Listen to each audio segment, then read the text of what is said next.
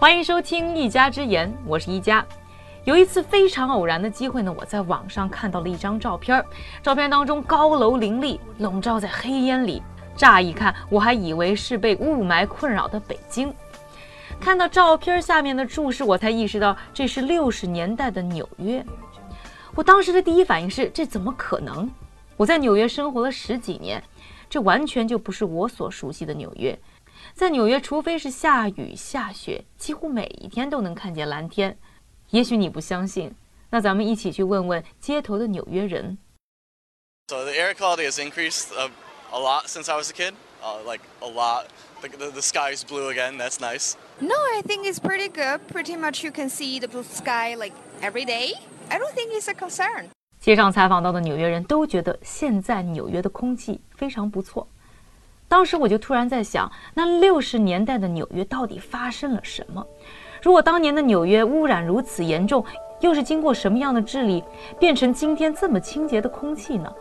如果纽约能做到，我们的北京和上海是不是也能做到呢？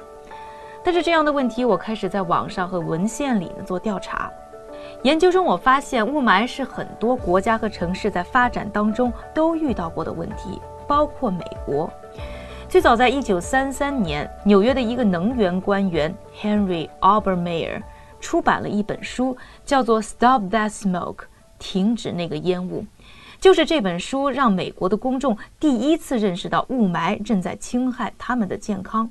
而进入二十世纪下半叶之后，雾霾的现象不但没有停止，而且愈演愈烈。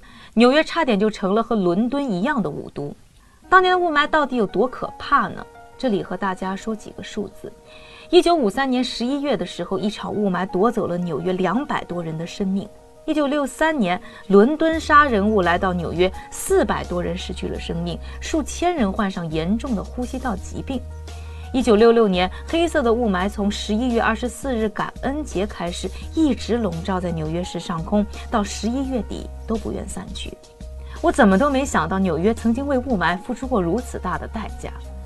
不过，说到当年纽约的空气，我没有什么发言权。不过，很多经历过那段岁月的纽约人依然对此记忆犹新。一九六一年的时候，纽约的空气简直太糟糕了，到处都是霾。更糟糕的是，空气里边还有那种很大的颗粒。如果你把自己的车停在街上的话，过不了一会儿就会被灰尘覆盖住。如果开着窗户，灰尘很快就会被吹进房间。而且你不仅能看到，还能闻到它的气味，就是那种煤炭和垃圾燃烧之后的气味。这是 Rose Sandler，当年的一个环保律师。空气污染影响了很多人的生活和健康，从政府到民众到商家都开始关注这个问题。从此，美国各界开始投入跨越了几十年的对抗空气污染的运动，而且这场运动到今天还在继续。就在之后的四十五年当中呢，美国的经济总量已经翻了两倍，但是空气的污染却降低了百分之七十。到底成功的原因在哪里？首先，我们来关注一下当时的联邦政府做了什么。当年纽约的污染源头主要有两个，一个是工厂的燃煤发电，另一个是汽车带来的污染。和今天的中国一样，当年的纽约城市供电主要依靠烧煤。除此之外，由于当时纽约的市政还没有派出垃圾车，人们还会在自己所在的公寓楼道里燃烧垃圾，让当时城市的空气雪上加霜。愈发严峻的雾霾问题开始引发整个纽约地区的恐慌。六十年代，在联邦政府出台法律之前，纽约市政府率先一步采取了行动。纽约市政府禁止了煤炭燃烧，同时把燃料油中的高硫煤给禁止了，要求人们采用低硫煤或者是天然气。其次，，1960年到1990年，纽约市政府也禁止了人们在公共楼道里燃烧垃圾。今天，纽约市每天都会有专门的车辆来收集并处理这些垃圾。不过我们要知道啊，空气的流动性非常的大，环境问题呢不是一个城市自己的问题。在上个世纪六十年代，由于全国性爆发雾霾，迫使美国联邦政府也开始呢着手解决空气质量的问题，颁布了第一个环境保护法。七十年代，美国政府还推出了更加严格的清洁空气法，并设立了具有强制效力的空气质量指标体系，主要涉及两个方面。第一个就是针对机动车设置全国通用的每公里尾气排放量的标准。第二个呢是制定环境空气质量的标准，包括城市空气当中二氧化碳、二氧化硫、一氧化氮以及粉尘颗粒物含量。这项法案在后来的几十年间经过多次修改，对美国的空气污染和雾霾治理具有里程碑式的意义。当时，尼克松总统把法案提交给国会，最终在一九七零年年底通过了清洁空气法。两党同时签署通过了这项法案，因为他们都意识到这对人们的健康有多重要。但是，当时法案里面提到的一些标准，一直到两千年以后才真正达到。美国呢还被称为是车轮上的国家。从一九二九年开始啊，汽车产业在美国全国工业产值的比重就达到了百分之八。从一九一九到一九二九年，短短的十年当中，美国小汽车保有量由六百七十七点一万辆增至两千三百一十二点一万辆。当年啊，在纽约的中心地区的交通拥堵到让人难以忍受的程度，那特别容易出现拥堵的地段，像布鲁克林啦、长岛等地区，更是常年被雾霾笼罩着。而纽约市长呢，在一九八一年雇佣的这个人，就是在节目的开头和我们一起回忆六十年代纽约空气质量的 Ralph Sandler。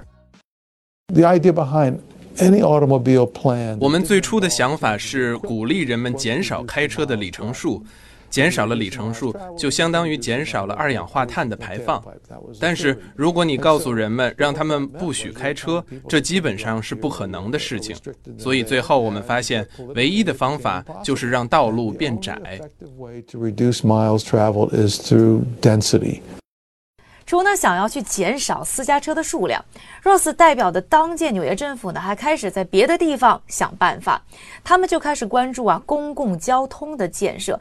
希望人们的出行呢不会因为减少私家车的使用而变得不方便，地铁成了他们工作当中的第一个突破口。我们都知道呢，今天的纽约客生活可是离不开地铁。但是在八十年代的时候呢，纽约虽然已经有了地铁，但是人们不愿意坐地铁。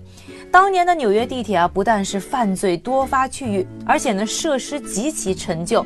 为了安全，很多人出行宁愿堵车也不想坐地铁。The big thing was about. traffic and especially transit in New York City. 在纽约，公共交通是大事，但是在当时，公交系统支离破碎，不但不安全，也没有得到很好的维护，经常是刚上了车又被通知要下来，因为车辆又出了问题。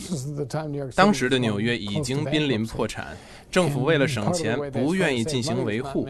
我们很快就意识到，如果公交系统瘫痪了，那么城市的空气就会变得更加糟糕。于是，我们通过诉讼迫使政府进行地铁的维护。Which they did 为了能够让公共交通更好地分担城市当中的人流和车流，纽约政府呢从一九八零年起呢就开始投入呢一百八十亿美元整修地铁。一九八五年到一九九一年之间，有超过两千辆地铁得到了整修，而且安装了空调等新的设备。另外呢，纽约的治安呢也从八十年代末期开始逐步好转，很快人们变得越来越爱坐地铁。截止二零一四年，纽约的地铁每天运送六百一十万人次，在全美各大城市中，纽约居民走路上班或者利用公共交通上班的比例都是最高的。对于纽约这样的城市，人们无论如何都想要过来。如果道路过于拥堵，那么人们就会选择公共交通。经过八十年代的维护，到现在，纽约的地铁简直太棒了。它每天承载着整个城市六十万人的输送，相比过去的纽约地铁，现在已经好太多了。